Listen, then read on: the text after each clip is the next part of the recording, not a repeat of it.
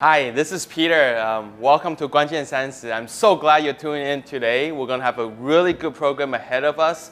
And uh, so why don't you grab a seat? Uh, we're going to get started. Today I want to talk to you about how God sets us in families. How God puts us in the community around us to help us. You know, in Psalm 68 verse 6, it says, God sets the lonely in families.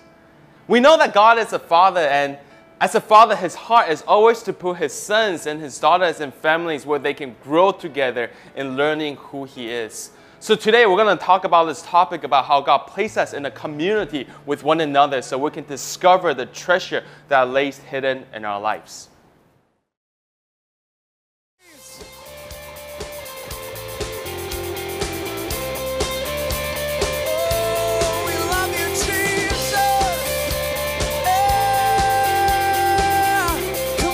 Those hands up. And higher than the sky, your love, your love is deeper than the sea. Your grace, your grace is washing over me and calling me. Your everybody on your feet and one, two, three, shout.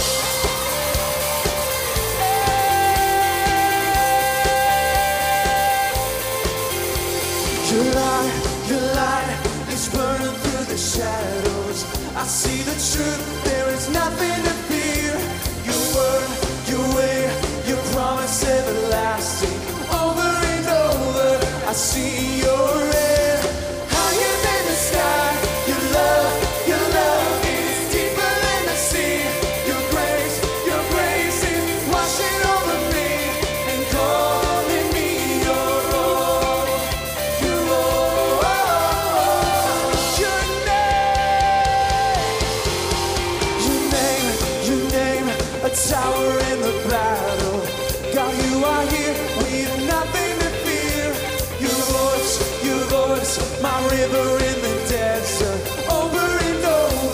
see. Here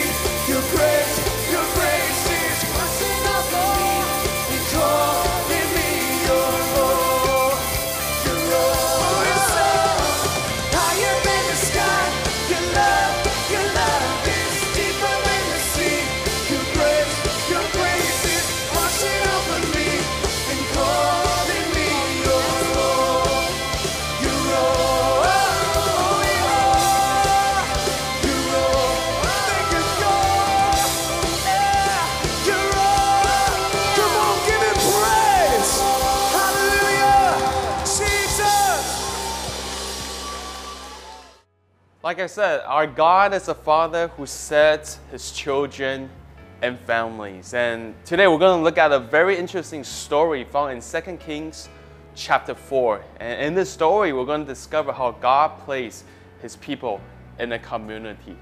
In 2 Kings chapter 4, we read the story about Elisha and a Shunammite woman. It says in 2 Kings chapter 4, verse 8.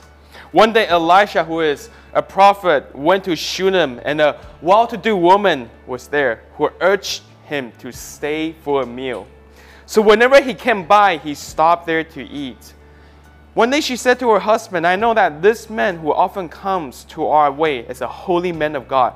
So let's make a small room on the roof and put in it a bed, a table, a chair, a lamp for him. That he came and stayed there whenever he came to us.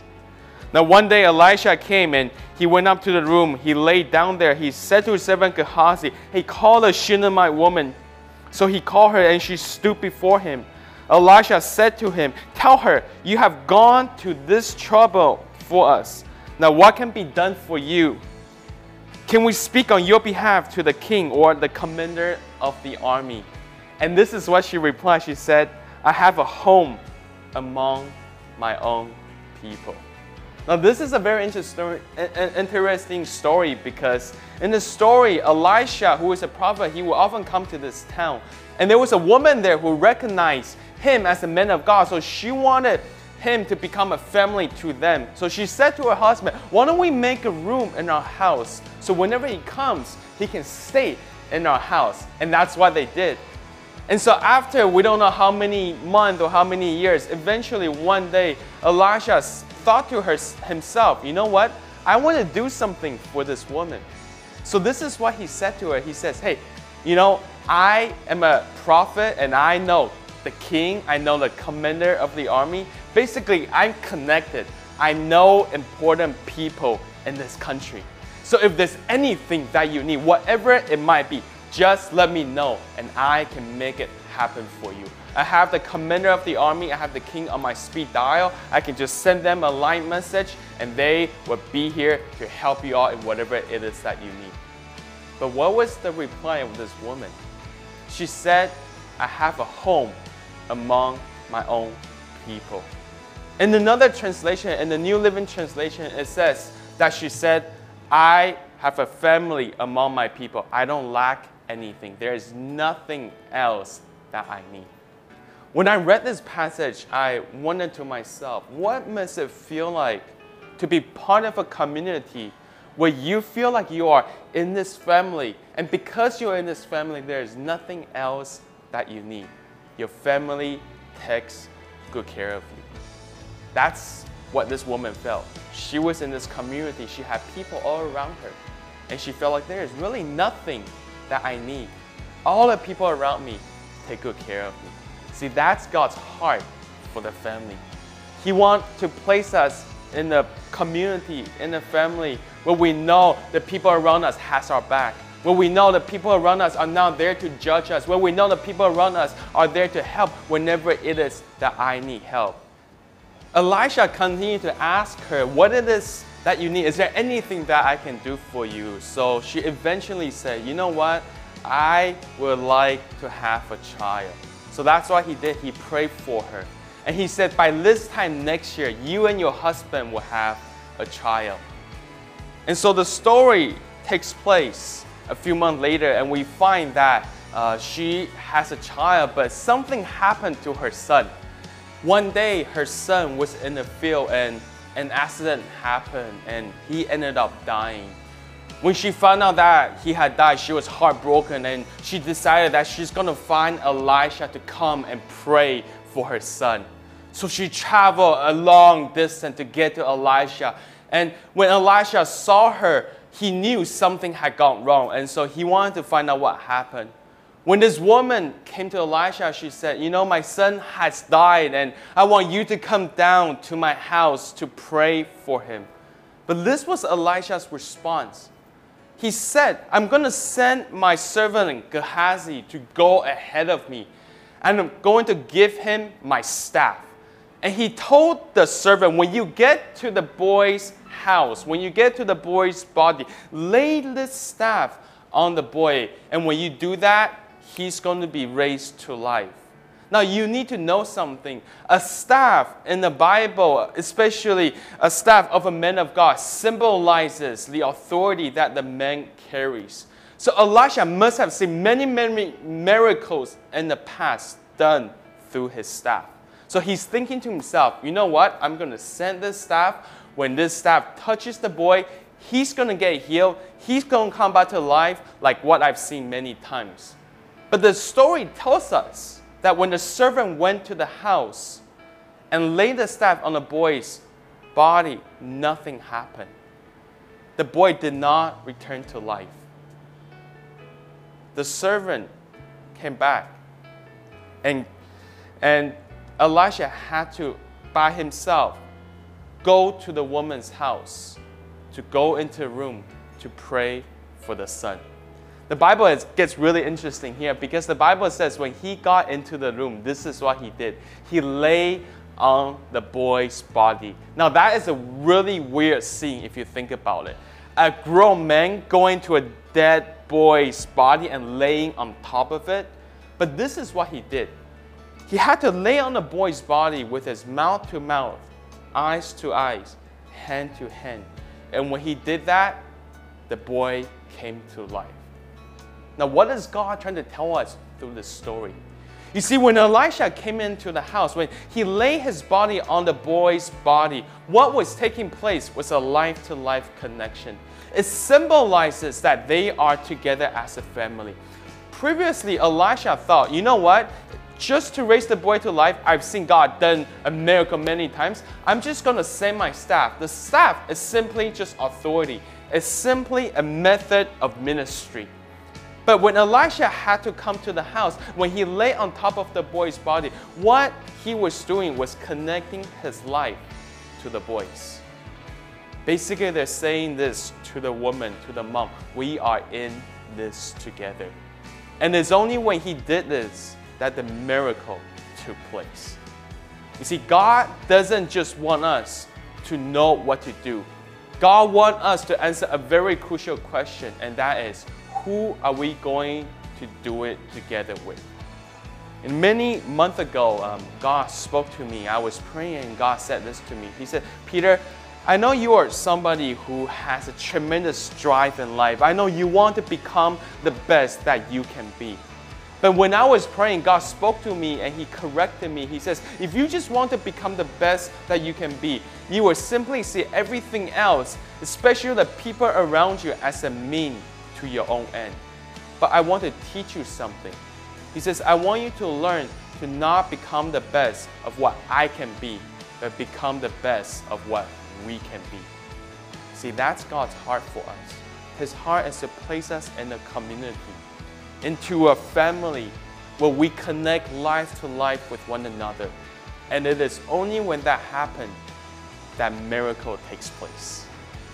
This is an African proverb that I love. This African proverb says if you want to go fast, go alone. But if you want to go far, go together. That's my heart for you. That you will find a family, a community, a group of people around you that you can connect your heart with. Because when you do that, not only are you going to go fast, you are going to go far in life. Thank you for watching this program today. If you will allow me this chance, would you pray with me? I would love to pray for you. I would love to pray that God will surround your life with family, with community that you can trust and place your heart with. So, friends, would you pray with me? Let's close our eyes. Father God, I just pray for whoever is watching this program right now. I thank you for them and I thank you. Not only did you create them, but you also create a community of family around them. I pray for those people who are watching right now who feel lonely, who feel isolated. No person is an island. Every single one of us belong to the body of Christ. So I pray, Father God, that you would place brothers and sisters around them to help them grow in you, Lord. And I pray that when they feel down, when they feel lonely, when they feel isolated, there will be people in their lives that will speak your life to them. And they connect their life with yours and with the people around them. Would you release a miracle into their lives? We thank you, we honor you, and we worship you, Father. In Jesus' name we pray. Amen. Well, thank you for watching today's program. I hope it spoke life to you. Uh, have a great week, and I, we hope next time you will tune in to the same program, 关键三十. There's going to be another great word for you.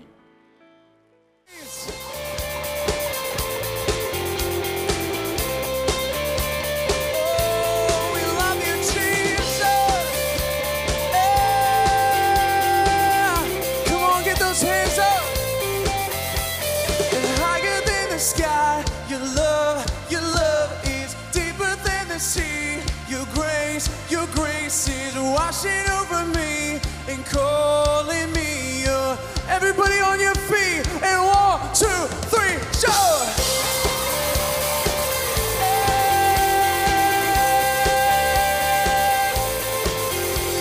Your light, your light is burning through the shadows. I see the truth, there is nothing